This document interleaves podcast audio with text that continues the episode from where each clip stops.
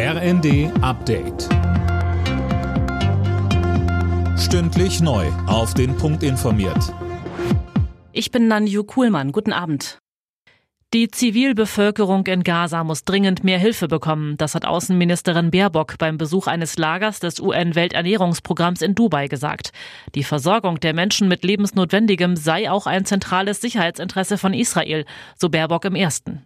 Denn nur Hunger nährt den Hass und Hunger nährt den Terrorismus. Und gemeinsam als Partner in der Region müssen wir alles dafür tun, dass dieser Hunger bekämpft wird und zugleich der Terrorismus bekämpft wird. Zum Ende ihres dreitägigen Parteitags in Berlin hat die SPD gefordert, mehr Geld in die Bildung zu stecken. Außerdem schlägt die Regierungspartei eine engere Zusammenarbeit zwischen Bund und Ländern in dem Bereich vor, einen sogenannten Deutschlandpakt Bildung.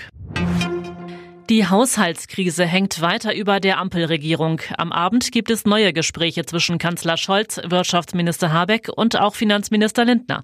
Vor allem mit dessen Partei gibt es Streit. Aber die FDP will absolut in der Regierung bleiben. Das hat Verkehrsminister Wissing im ersten betont. Er sagte, wir haben Regierungsverantwortung übernommen und haben einen enormen Investitionsstau vorgefunden. Man sieht ja bei der Bahn in anderen Infrastrukturbereichen, wie viel Vernachlässigung äh, man uns hinterlassen hat.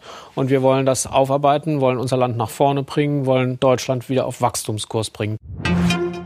Bayer Leverkusen bleibt in der Bundesliga ungeschlagener Tabellenführer. Das Spitzenspiel der Leverkusener in Stuttgart endete 1 zu 1.